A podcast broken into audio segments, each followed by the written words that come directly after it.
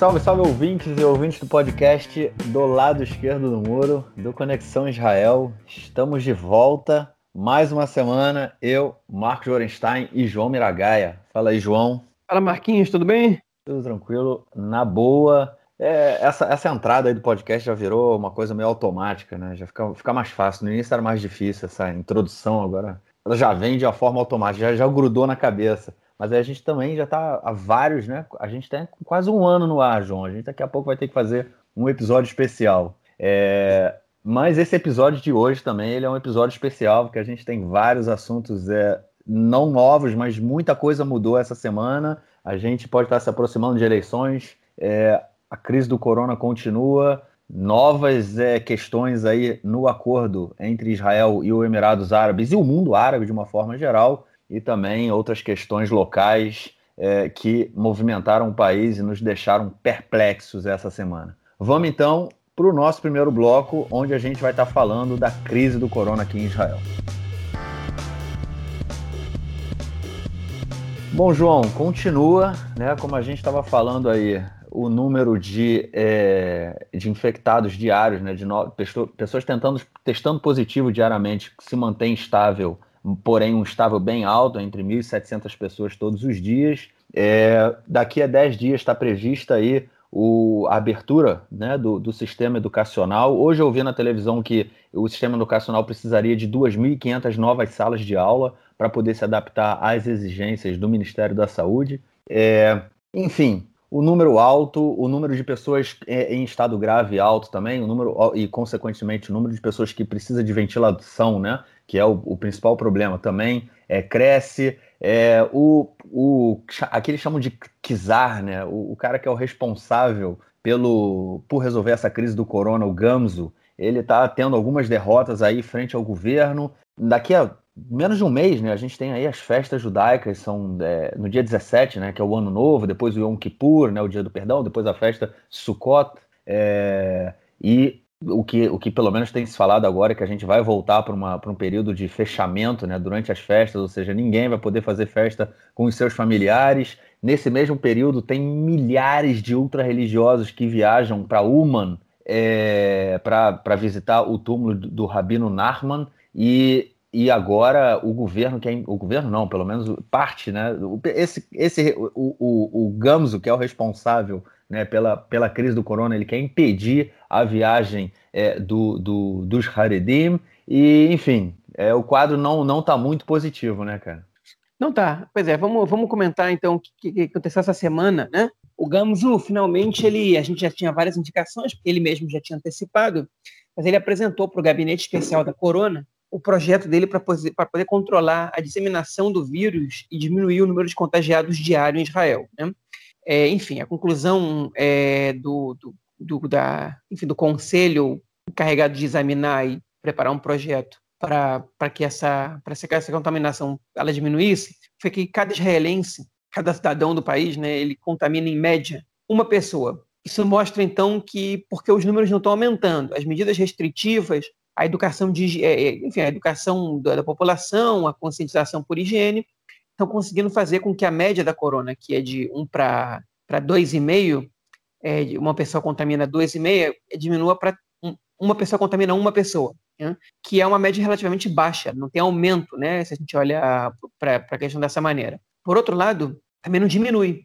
Você, você acaba contaminando muitas pessoas. Você levando em consideração que existe um número razoável de pessoas que já foi contaminado pelo vírus, é, então esse é um, você permanecendo um a um, um, cada pessoa contamina uma pessoa a mais, né, é que cada semana é, as medidas de restrição elas funcionam menos, porque tem mais gente resistente ao vírus é, ou, de, ou de quarentena, né? Estou saindo de quarentena amanhã, por exemplo, fiquei de quarentena por causa de uma, uma professora do, do jardim de infância do meu filho, é, mas mesmo assim o número de contagiados segue igual. Então, ele diz que essa situação faz com que não seja ultra preocupante a situação de Israel, mas que você não possa deixar as coisas do jeito que estão. Ele preparou um projeto que consistia basicamente no que ele chama de projeto do sinal, do sinal de trânsito, né? que é por luzes. Na verdade, são, são as três luzes do sinal de trânsito e também tem uma quarta que é o roxo, né? que é o que vem antes do vermelho. É, enfim, para os paulistas, semáforo. Né?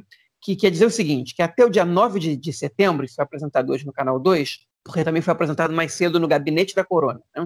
Até o dia 9 de setembro, é, ele, essa, é, ele tinha que, tinha que ser colocado em prática. O que isso quer dizer? Cidades que estão em situação verde, as coisas podem correr tranquilamente dentro da normalidade. Obviamente que com as restrições atuais, né? sem, sem afrouxar, sem flexibilizar o que já é restrito.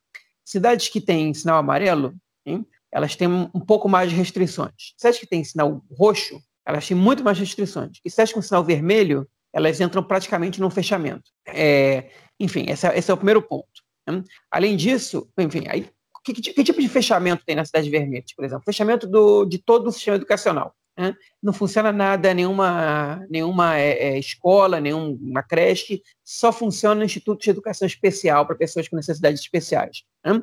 É, ele também queria proibir, né, é, ele recomendou que o governo proibisse essa viagem de, dessa população ultra-ortodoxa da corrente de Breslev, né, que é uma das três maiores correntes de racídicos, que a gente já falou sobre isso no podcast há um tempo, que é, que é uma das, que é, enfim, dentro do mundo ultra-ortodoxo, askenazita, né, europeu, os racídicos, eles são a maior corrente, eles são divididos em várias pequenas correntes, e uma delas é a corrente de Breslev, né, que é, enfim, que foi criada pelo rabino é, Nachman, né, de Uman, que é uma cidade que fica na Ucrânia, né, um grupo muito especial, que, que, dança muito e canta, e tem carros de som, porque eles acham que a alegria aproxima as pessoas de Deus, além, além obviamente, de cumprir os mandamentos e tudo mais. E eles, todo ano, no Ano Novo Judaico, no Rosh Hashanah, eles vi, viajam para Uman é, para visitar o túmulo do, do, do Rabino Nachman. Né? E, enfim, a Ucrânia liberou esse ano 20 mil pessoas para entrarem de Israel, ainda que Israel seja um país vermelho né, na, na, na cotação internacional, a Ucrânia liberou 20 mil, e o Gamos ele fez um pedido para o Ministério do, do é, dos Transportes para que é, não fossem realizados voos para o Humano. E a ministra dos Transportes, Miri Regev, ela negou esse pedido ao Gamos. Né?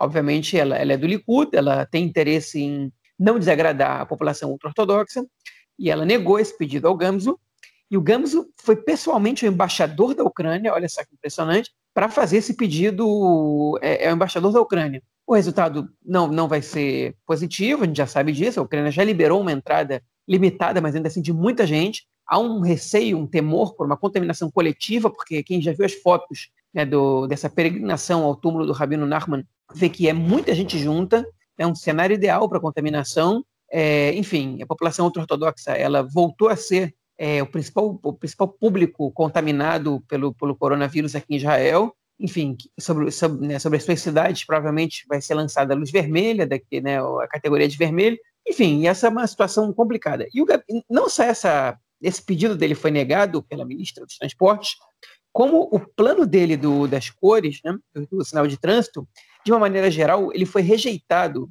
pelo gabinete da Corona. Né? Ou seja, ele apresentou o projeto, trabalhou no projeto, um projeto bastante flexível, comparado ao que, por exemplo, queria o Barbas, que era o principal concorrente dele a assumir esse cargo, né? a principal preferência, inclusive, do próprio governo, que é a favor de um, de um fechamento, de medidas mais restritas, e mesmo esse projeto dele mais flexível foi barrado pelo gabinete da Corona. A gente não sabe se esse gabinete da Corona, se Netanyahu vai dar uma carteirada e vai dizer, uma canetada e vai dizer não me interessa o que vocês falaram, eu vou colocar isso em prática. O Netanyahu tem poder para isso, né?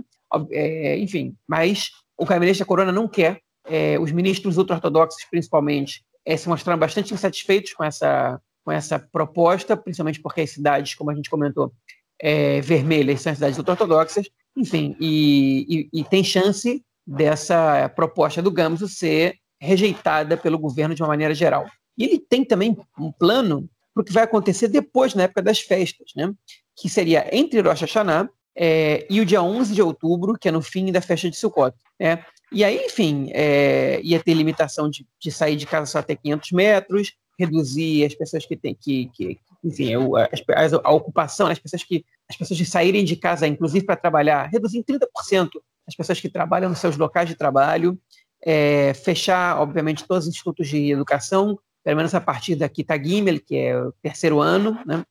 É, enfim, mais um monte de coisa, mais um monte de restrições ele quer apresentar, obviamente que ele, ele apresentou um plano complexo, o que acontece se a gente conseguir diminuir é, o número de contagiados para tal número, se a gente não conseguir, ele tem uma meta de 200 a 400 contaminados por dia, que é uma meta bastante otimista sem que você realize um fechamento total, Enfim, ele já deixou claro que se até é, a festa de Rosh Hashanah, o Ano Novo Judaico, o número de contagiados não cair bastante, é, o, o, país vai ser obrigado a, a lançar mão de um fechamento, de um lockdown, porque senão a gente se aproxima muito do inverno, quando os casos de gripe aumentam muito, e a gente não tem condição de conviver com uma situação é, de, de, de, epidemia de corona e de gripe ao mesmo tempo, porque os sintomas são muito parecidos, e enfim, e você ia parar o país se você não consegue controlar a disseminação da corona, pelo menos, né?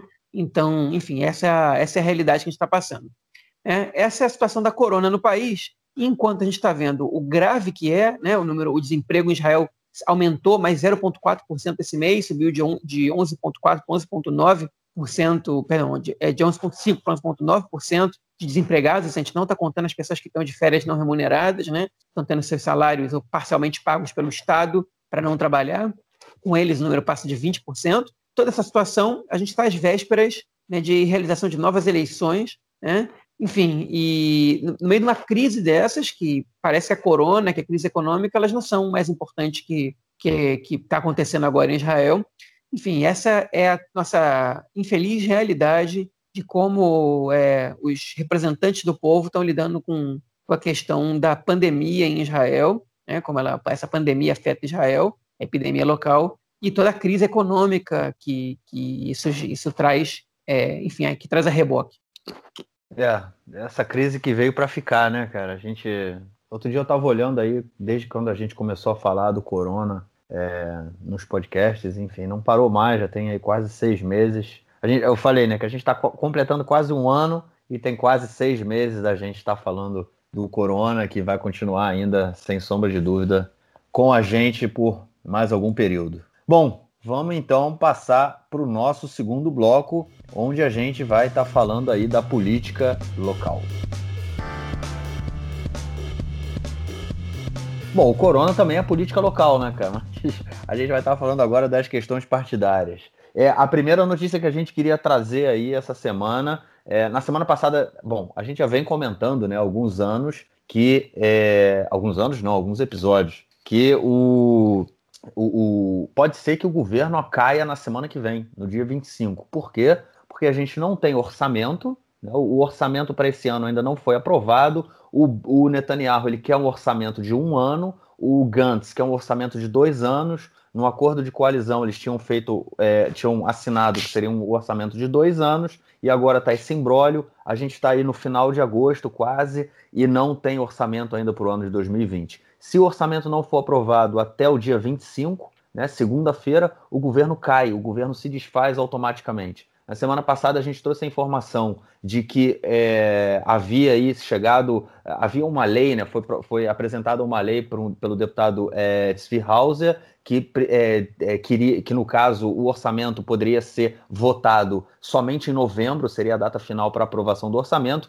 e isso daria ao governo aí pelo menos mais três meses de sobrevida. Só que essa lei ainda não foi aprovada, há um impasse enorme entre o Likud e o Kaholavan, é, ninguém, eles continuam ainda com é, ninguém querendo descer da árvore, né? eles sobem o tempo todo na árvore e depois fica difícil de descer. Então eles agora, até agora, não conseguiram chegar a um acordo. O Likud coloca novas questões é, para aprovar esse orçamento e aparentemente volta o risco da gente, do governo cair na segunda-feira da semana que vem e a gente em novembro ter aí o quarto round de eleições para ver se define e que acaba com essa crise política. Que correria, hein, João? Correria total, né?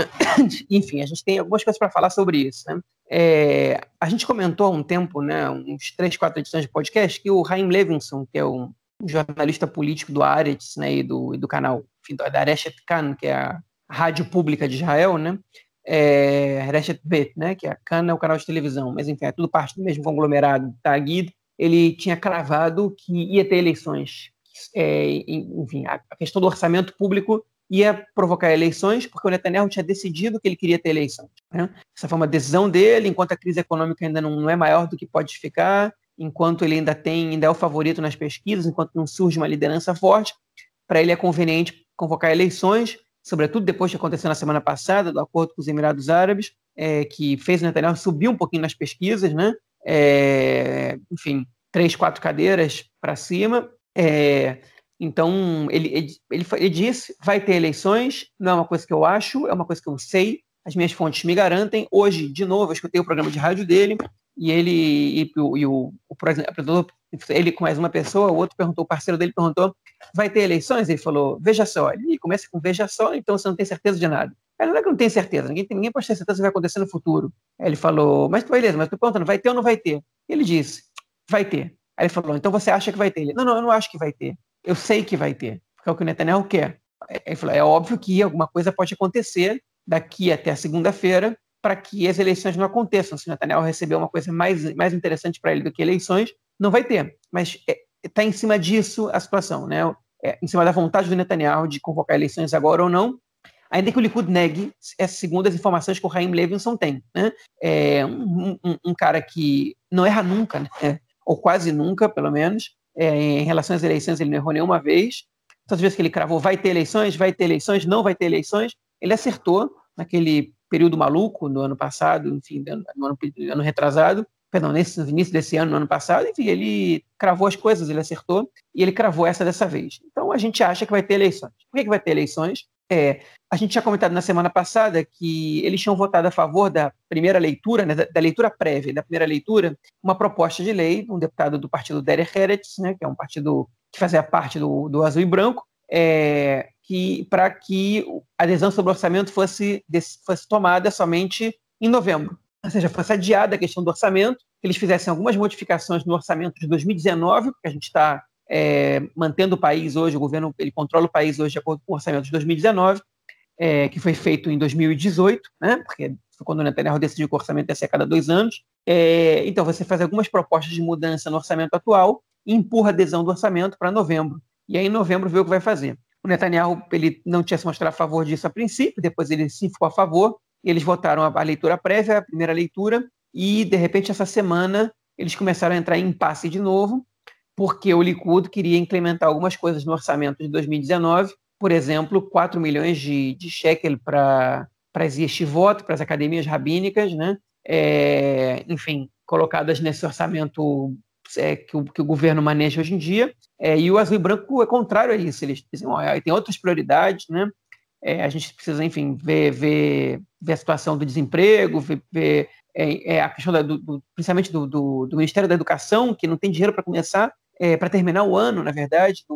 o ano letivo vai começar daqui a pouco, não tem dinheiro. Tem vários, várias organizações que não estão recebendo. Enfim, eles ficaram nesse impasse. O Likud diz que o, azul e branco está é, tá interessado em eleições, porque eles estão fazendo uma oposição dentro do governo e que eles estão forçando a barra para ter eleições, eles não estão concordando com coisas que são óbvias e que sem as quais é impossível gerir um país. E o Azul e Branco está dizendo, esse foi o combinado, o orçamento tinha que ser bianual, bienal, perdão, vocês estão rompendo uma regra, estão é, indo contra todos os, os prognósticos e estão querendo um orçamento tampão quando a gente precisa de um negócio mais estável para saber com, com, de que maneira a gente coordena o país. É muito difícil é, que uma pessoa razoável, que, que esteja entendendo a, a, situação do país agora, a realidade do país, é, concorde com os argumentos dos membros do Likud. Porque não, é, não faz nenhum sentido lógico que um orçamento tampão para 2020 seja, seja aprovado agora, para que tenha que aprovar depois o orçamento para 2021, a gente vai ficar às escuras. Os argumentos que o Likud dão são muito fracos, já porque na época da corona não adianta a gente fazer o orçamento de dois anos, se a gente não sabe o que vai acontecer e vai mudar tudo.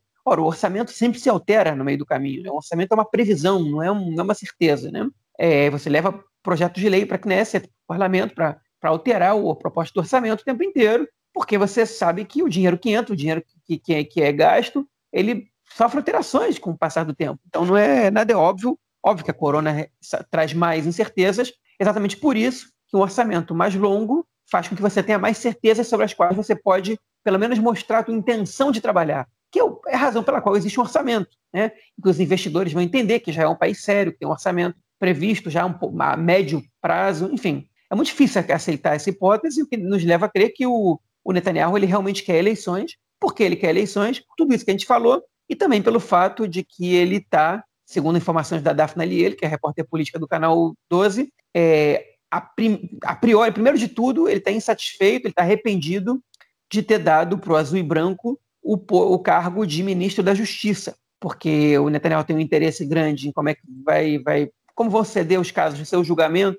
é, a nomeação de juízes e tudo que tem a ver com, enfim, com o seu próprio caso e com possíveis consequências, desdobramentos dele, e o Avni Sonkorn, que é o ministro da Justiça, é, ele não é, não está ajudando o Netanyahu e o Likud. Ele está sendo um ministro da Justiça é, é, bastante, enfim, contrário às opiniões do Likud, na minha opinião, bastante isento em relação a, a esse caso, ele não está forçando a barra para nada, ele não está descumprindo com nada que foi acordado previamente na, no acordo de coalizão, mas está tá exercendo o seu cargo. Então, é, a princípio, o que a gente está vendo aí é um cenário de muito prováveis eleições, né? É, quando mais de 70% da população israelense, 79%, se não me engano, é totalmente contrária a eleições agora, nesse momento, né? pelo menos pesquisas foram divulgadas há duas, três semanas. As pessoas não querem eleições em novembro, as pessoas estão vendo que os problemas do país são outros, né? que o governo poderia se entender em relação à questão do orçamento. O próprio Mick Zohar, que é o, o, o chefe do governo na Knesset, né? é, é líder do governo na Knesset, disse que não é por causa do orçamento que vai ter eleições, nem não, na hora que o Likud quiser, na hora que ele quiser, ele é, rompe com a Knesset na, na mesma hora e pode convocar eleições. Por isso é a prova de que o azul e branco é quem está é quem tá, quem tá querendo eleições. Mas, enfim, a gente sabe que não é isso, a gente sabe que o azul e branco não tem ganho político nenhum convocando eleições agora. O partido está com entre 9 e 12 cadeiras, entre 8 e 12 cadeiras nas pesquisas, hoje em dia eles têm 17. Mas, além disso, o fato de que em novembro do ano que vem a promessa, ou acordo de que o Benny Gantz assume como primeiro-ministro. Enfim, tudo isso é, é, é, é, muito desfavorável, nos leva a crer que não é por causa do azul e branco que a gente teria eleições agora, e mas parece que a gente vai ter, realmente. Né? É, domingo vai ser votada essa lei do Hauser em segunda e terceira leituras. É, na verdade, se ela, for, se ela não for aprovada em segunda leitura, ela nem chega a ser votada em terceira. É, e na segunda-feira o orçamento tem que ser apresentado. Né? É, esse orçamento não é apresentado automaticamente se convocar as eleições para novembro. E é o que parece que vai acontecer. Né? Então, enfim, a gente está nessa situação. Além de tudo, um outro componente essa semana que ainda agregou é, combustível para a situação de tensão, que são outra vez os balões incendiários, né? uma espécie de atentado que o Hamas vem fazendo da faixa de Gaza, colocando, fazendo, provocando incêndios na região é, sul do país, né? São atentados terroristas, é, enfim, que a gente já, que já não são novidade, mas no verão eles são mais problemáticos porque não chove, então é mais difícil de apagar. Então, além disso, a gente está tendo também uma, mais gastos de dinheiro, mais, mais tormento para a vida das pessoas que vivem nessa região, né? Tudo isso muito, muito triste, muito perigoso, e a gente indo para eleições é, por conta de questões que estão longe de ser a prioridade na agenda nacional, mas parece ser que são a prioridade na agenda de algumas pessoas.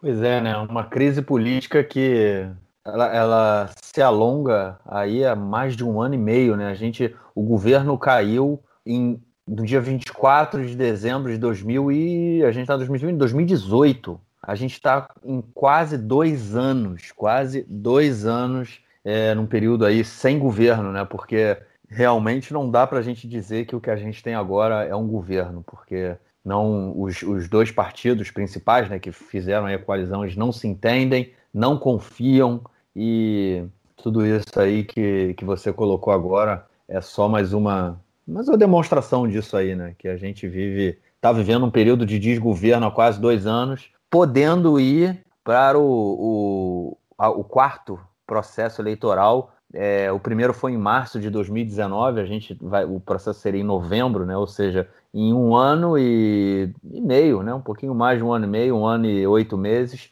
quatro eleições. É isso, e é uma. É, assim, o, o, o, o, não é triste, né? Mas o que tira um pouco da, da esperança é porque o Ryan Levison realmente acerta, né?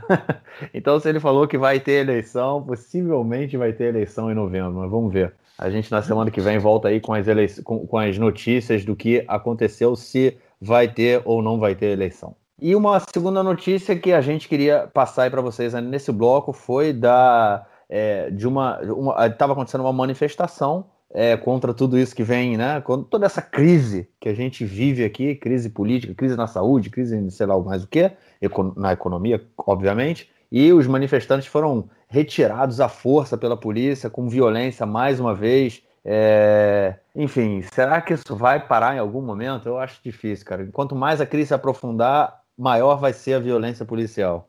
Pois é, agora, essa retirada que foi a segunda, né? É, a segunda vez que retiram os manifestantes que estão acampados na frente da casa do Netanyahu, essa vez ela teve um componente, ela teve algumas curiosidades especiais, só para a gente comentar aqui, para pessoal entender o que está acontecendo. Né?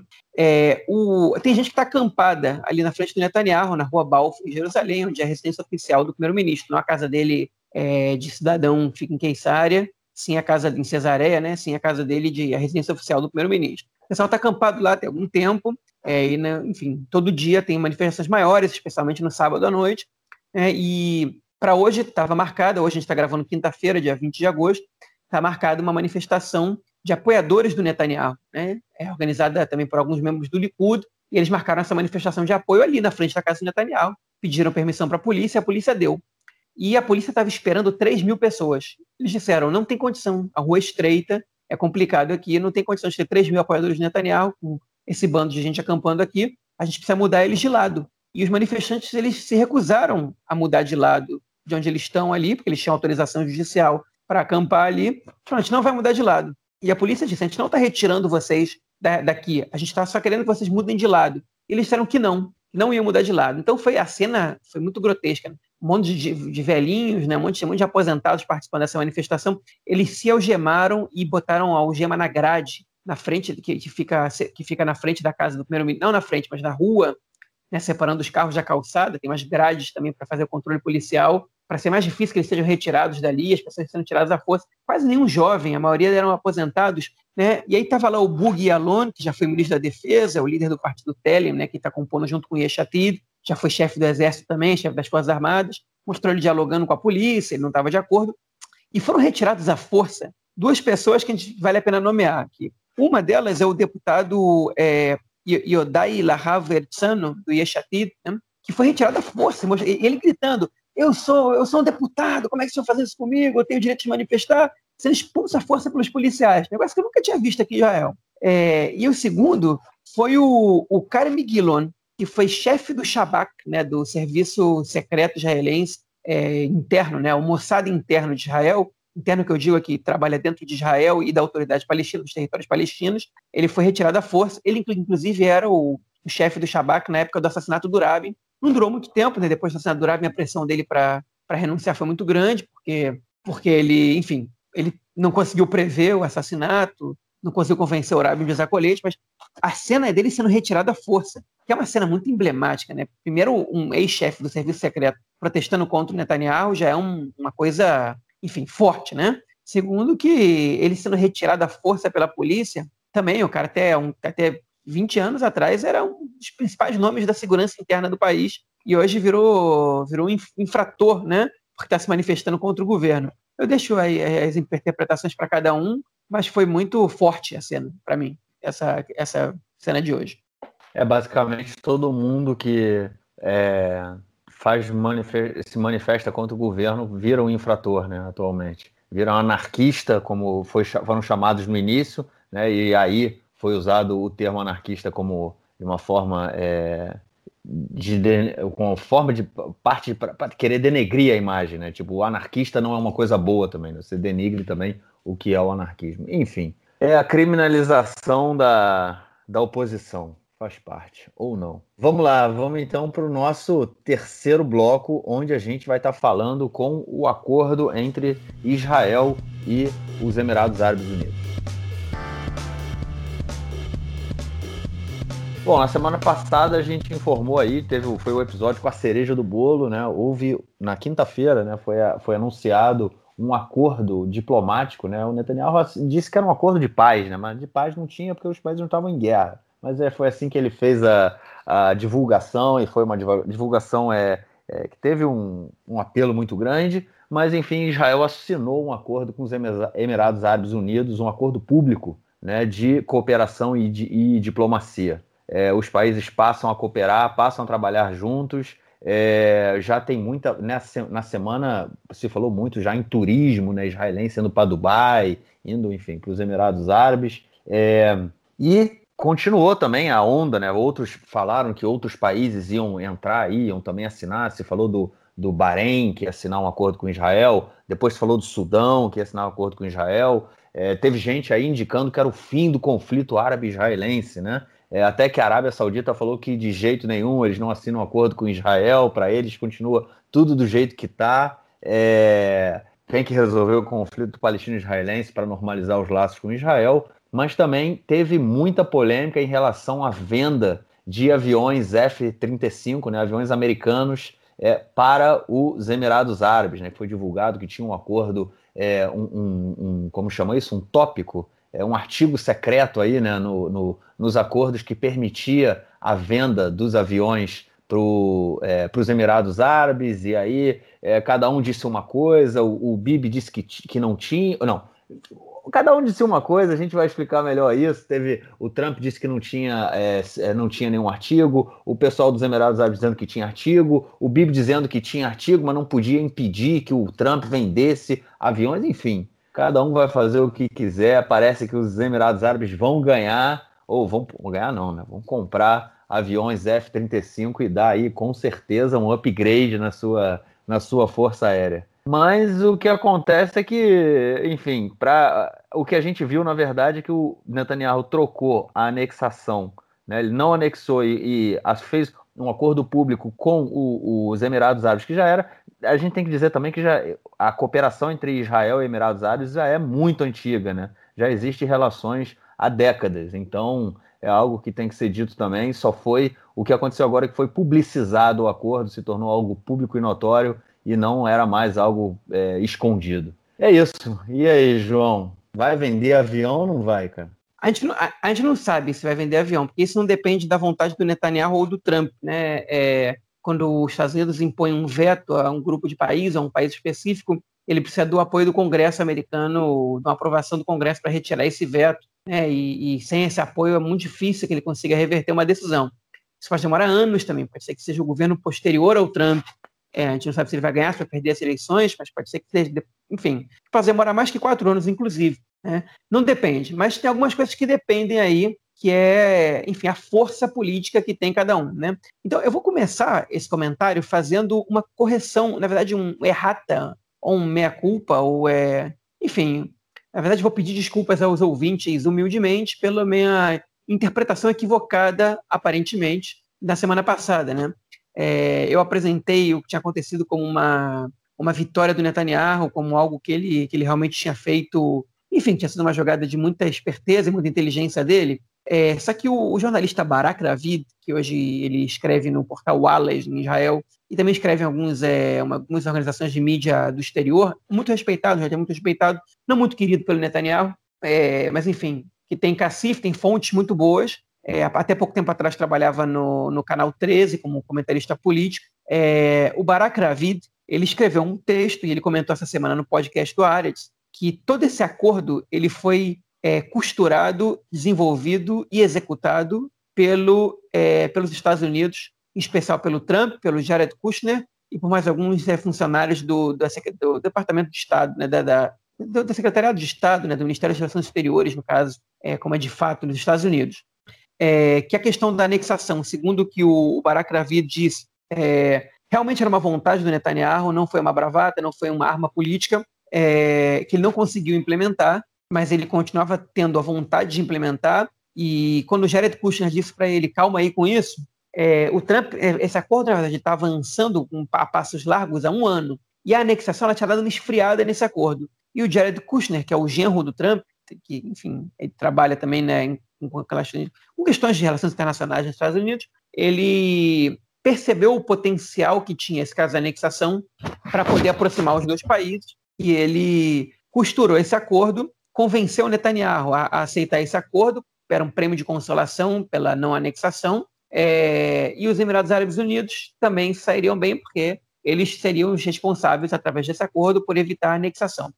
É, foi tudo tocado pelos Estados Unidos, de acordo com Barack Ravid. Ele foi questionado pelos, pelo jornalista Shabetai Shavit, que é um jornalista também de muita experiência, no podcast do Aret sobre essa informação, né, sobre isso, e o, Shabet, e, e, e, o, e o Barack Ravid disse claramente Olha, o que eu estou dizendo para você não é o que eu acho, é o que mesmo fontes em Israel, nos Estados Unidos, dentro do, do, do, do Ministério das Relações Exteriores, é, em Israel, fontes tanto das Forças Armadas quanto da, da, do Ministério do Exterior, quanto fontes minhas no mundo árabe, diretamente do, do, do Emirados Árabes, me disseram. As três me passaram a mesma informação. Então, é, isso é, é o que de fato aconteceu. Enfim, a gente fica com essa. As fontes podem ter mentido para ele? Podem três fontes, de, três fontes de três lugares diferentes. Mentira é muito pouco provável. Né? Ele pode estar mentindo? Pode.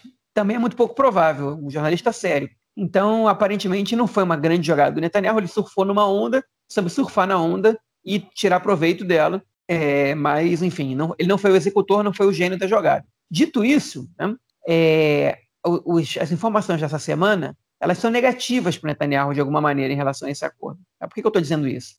É, porque essa questão que você comentou, Marquinhos, agora do, do, do da, da, venda dos F-35, né, é, ela é muito problemática do ponto de vista da representatividade do Netanyahu como o, o, o cara próximo do Trump, o cara que tem força no, no, no cenário internacional. Israel não tem um poder de veto, mas tem uma influência que permite, junto com o lobby judaico no Congresso americano, é, que, que, consegue, que conseguiu, ao longo de todas as últimas, as últimas décadas, evitar que os Estados Unidos vendessem armas de, de alta tecnologia né, de grande poder de destruição para países árabes e, e, países do Golfo Pérsico. Né? Ou para a Turquia, por exemplo, né, país árabe do Golfo Pérsico. É, os Estados Unidos não vendem esse tipo de arma como o F-35, que é um super avião, super tecnológico. Israel tem 21 e acordo para comprar mais 23 com os Estados Unidos. Israel conseguiu evitar que Israel e o lobby, obviamente, que, que inclusive o Egito, que é um país parceiro, amigo de Israel, ou a Jordânia, ou a Turquia, que tem relações com Israel, já foram melhores, mas tem, adquirissem esses aviões. Né? E ele, e ele é, enfim, quando esse acordo surgiu, algumas fontes disseram, isso aí saiu no jornal Ynet, em Israel, que né, é, nesse acordo os Emirados Árabes Unidos tinham conseguido cancelar, conseguido, conseguido dar baixa né, nessa, nessa regra tácita, né, não, não exatamente tácita, nessa regra não escrita, mas acordada é, enfim, não, corta essa parte. Eles tinham conseguido dar baixa nessa regra de não vender F-35 para os Emirados Árabes. Eles iam poder comprar, era parte do acordo. E o Netanyahu, quando viu isso, ele ficou irritado e ele foi, ele foi dizer: Isso é fake news, não tem nada disso, eles continuam proibidos de, de comprar os F-35. E aí o Trump deu uma declaração dizendo o seguinte: Não, eles fizeram propostas, eu não vejo nenhum problema, não tem nenhuma cláusula secreta no, no acordo, como o, o, enfim, algumas fontes da, da imprensa estão dizendo, mas é, também não existe nenhum veto. É, o Netanyahu não colocou nenhum veto, ou seja, ele desmentiu o Netanyahu, o Netanyahu disse que tinha colocado um veto, o Trump falou não tem nenhum veto, eles parecem que têm dinheiro para comprar, a gente tem interesse em vender, agora a gente vai examinar se a gente realmente se vale a pena vender ou não. E o, o ministro das Relações Exteriores dos Emirados Árabes Unidos, que se chama Anwar Gargash, ele confirmou que parte do acordo de normalização, ou seja, de estabelecimento de relações entre Israel e os Emirados Árabes incluía a venda de caças F-35 para os Emirados Árabes. Ou seja, é, o Netanyahu foi desmentido assim em público e depois ele escreveu um post no Twitter dele é, ou no Facebook, agora não me lembro em qual rede social, para ou nos dois talvez, para poder desmentir é, é para poder desmentir a si mesmo de alguma maneira ou contornar a situação, ele disse que ele tinha um acordo com o Trump de não vender, mas que ele não pode garantir que o Trump não vai vender. Né? E ele disse, eu disse isso na reunião de gabinete, quando eu comentei com as pessoas, é, enfim, com as pessoas né, do gabinete de segurança, é, eu, eu, enfim, mas eu não posso garantir que ele não vai vender. Eu espero que ele cumpra com o nosso combinado, mas a gente não sabe o que vai acontecer no futuro.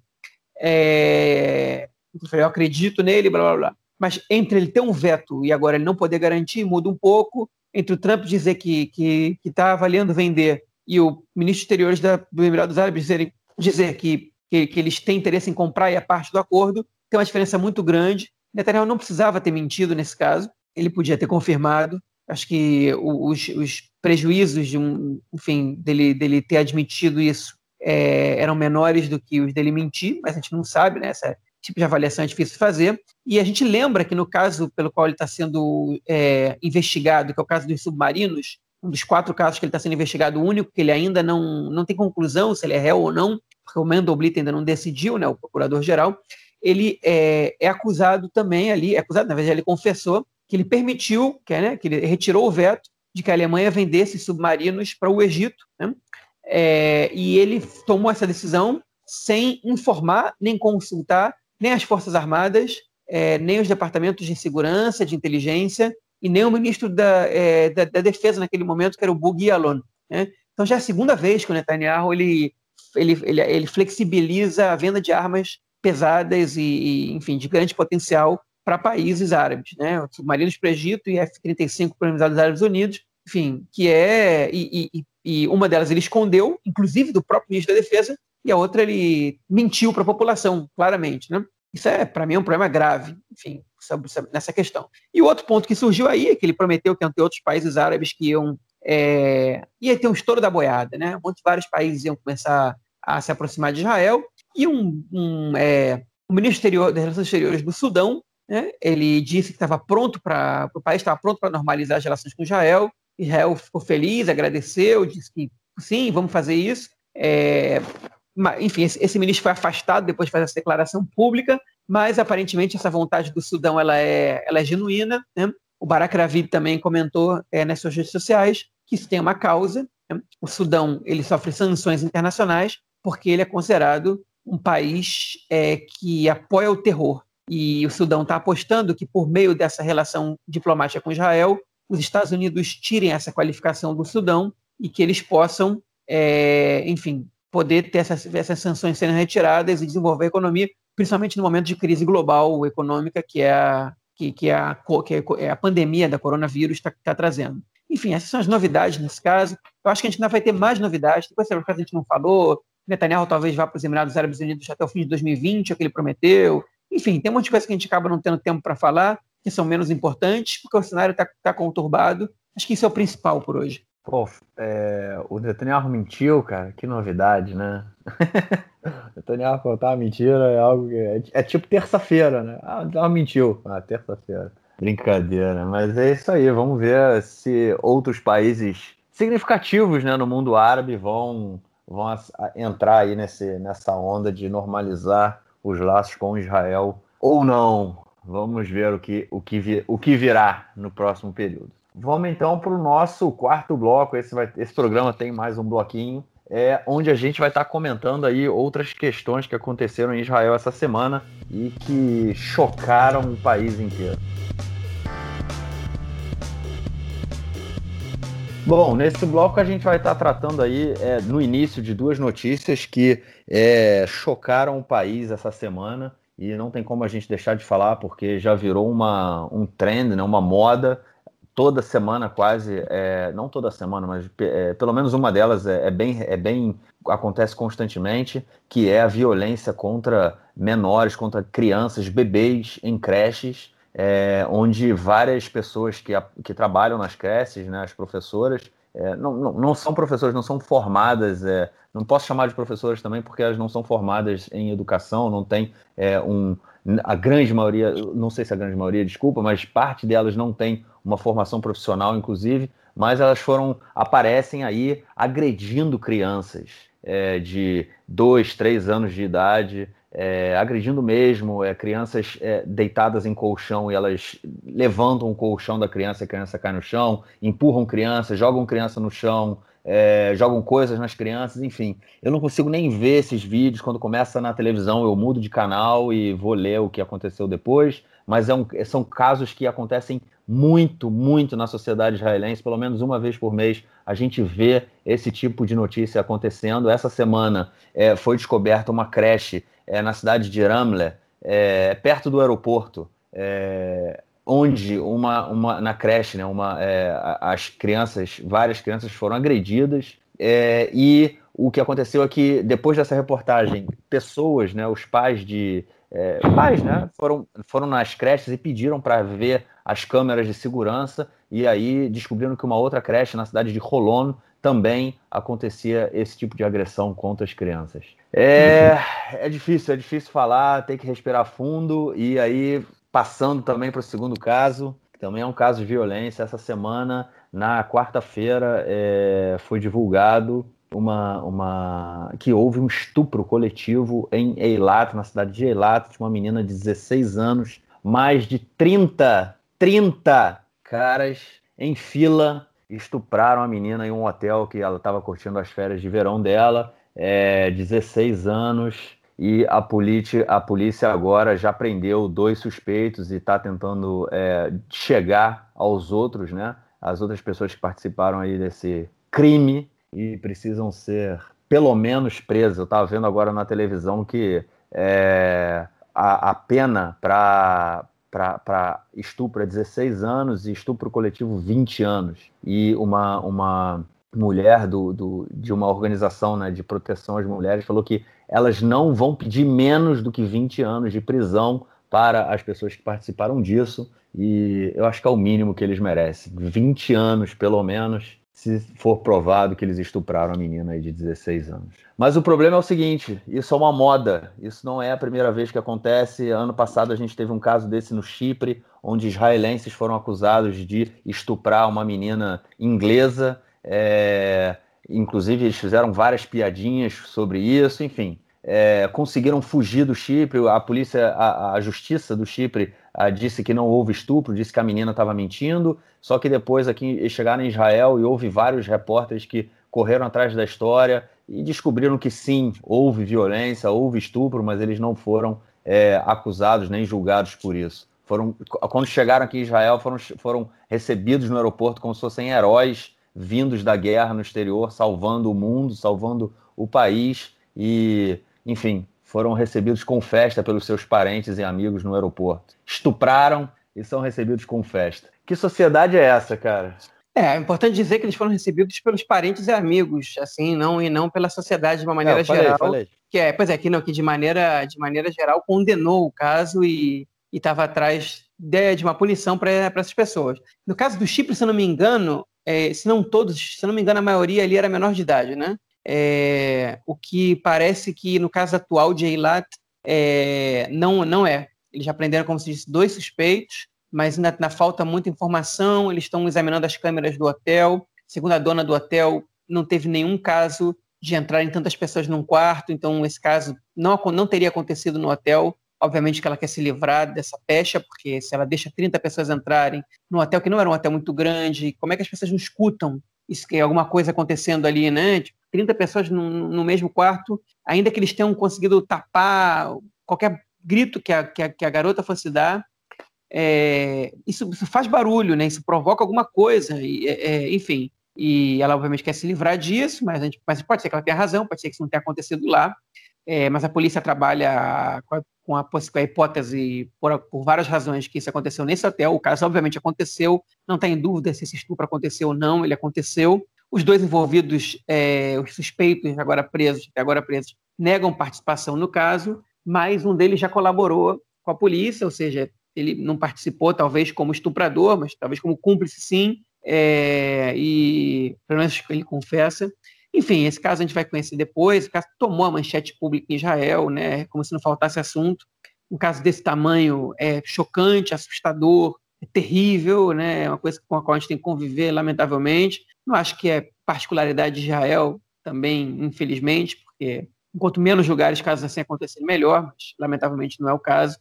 É, enfim, outra vez, a gente espera, espera que nem você, que essas pessoas sejam pegas, julgadas e, enfim, tenham uma pena justa é, porque aconteceu. Justa, obviamente, eu não me refiro, me refiro a, a que um crime desse tamanho, dessa grandiosidade dessa crueldade merece uma pena pesada é, e que as pessoas possam, possam passar um tempo grande na cadeia. Né? É, espero que todos eles sejam encontrados. A menina está isolada, né? A polícia está cogitando tirar ela de casa, deixar ela com outros, um aparelho de telefone diferente do que o que ela usa, para evitar que ela seja intimidada e que ela seja ameaçada por familiares ou pelos próprios agressores, em caso dela, dela, dela for, enfim, dela, que ela tenha que identificá-los. É, ou seja, é um caso, é só o que falta, né? Que, é, que essa menina menor de idade ainda ainda tenha que, que tem que, tem que passar por uma situação pesada de ter que identificar os agressores e olhar na cara dessas pessoas, ainda seja intimidada é, e ameaçada para não ter que dizer quem são.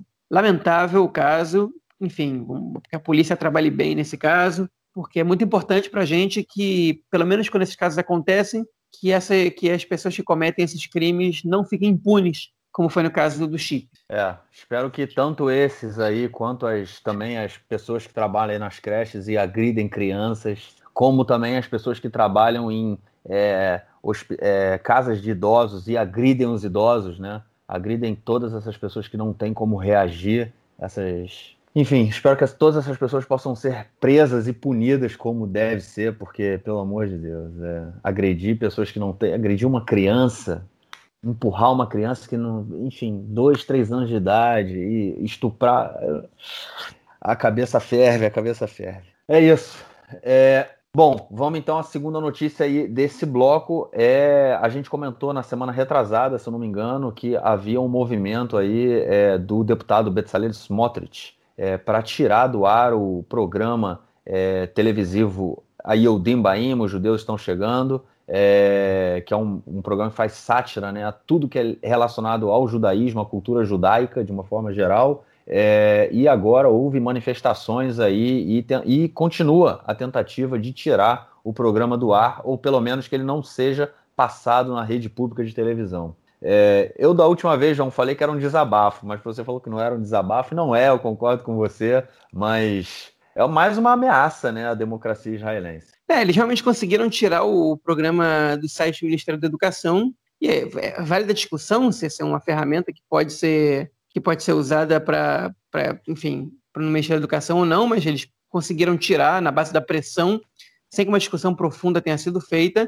E 1.500 pessoas foram se manifestar é, no, no, no, domingo, se não me engano, agora dessa semana, é, em Jerusalém, contra a série, né, contra uma série de televisão é, com o slogan né, pare de ofender é, a nossa fé. Né? É muito parecido com o que aconteceu no Brasil com Porta dos Fundos. Né?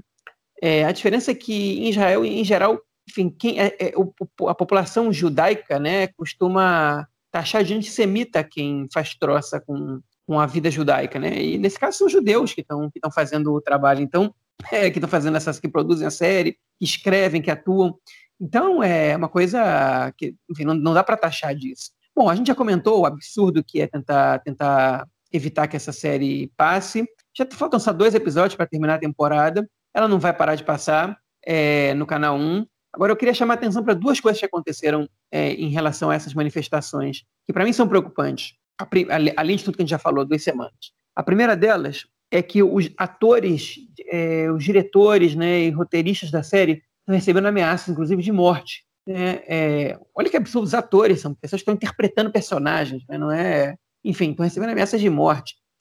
Também, obviamente, também é absurdo os roteiristas, que são quem escreve as piadas, porque não tem cabimento e eles não estão fazendo nada de errado. Eles estão fazendo um programa de sátira, né? E a sátira ela permite que você ria de qualquer coisa.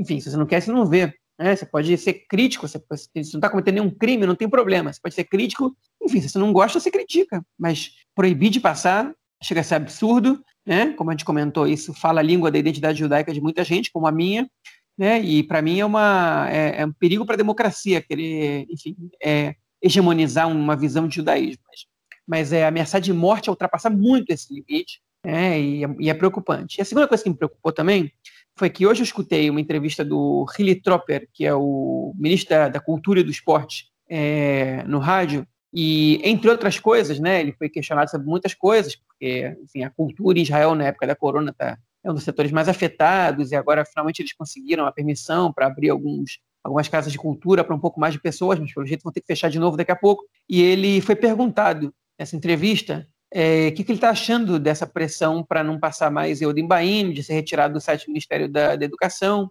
e ele, o que, que, ele acha da série? Ele falou, olha, eu não costumo ver muita televisão, eu nunca vi nenhum episódio, então não posso comentar. Hilly Tropper é um cara do, do, do, do, azul e branco, e é um judeu ortodoxo, não ultra-ortodoxo, mas ortodoxo. Enfim, ele falou, não posso comentar sobre a série. Eu falei, tá, mas, mas você não pode comentar se você nunca viu. Então, comenta pelo menos o que, que você acha do que está acontecendo essas manifestações, se são legítimas e não.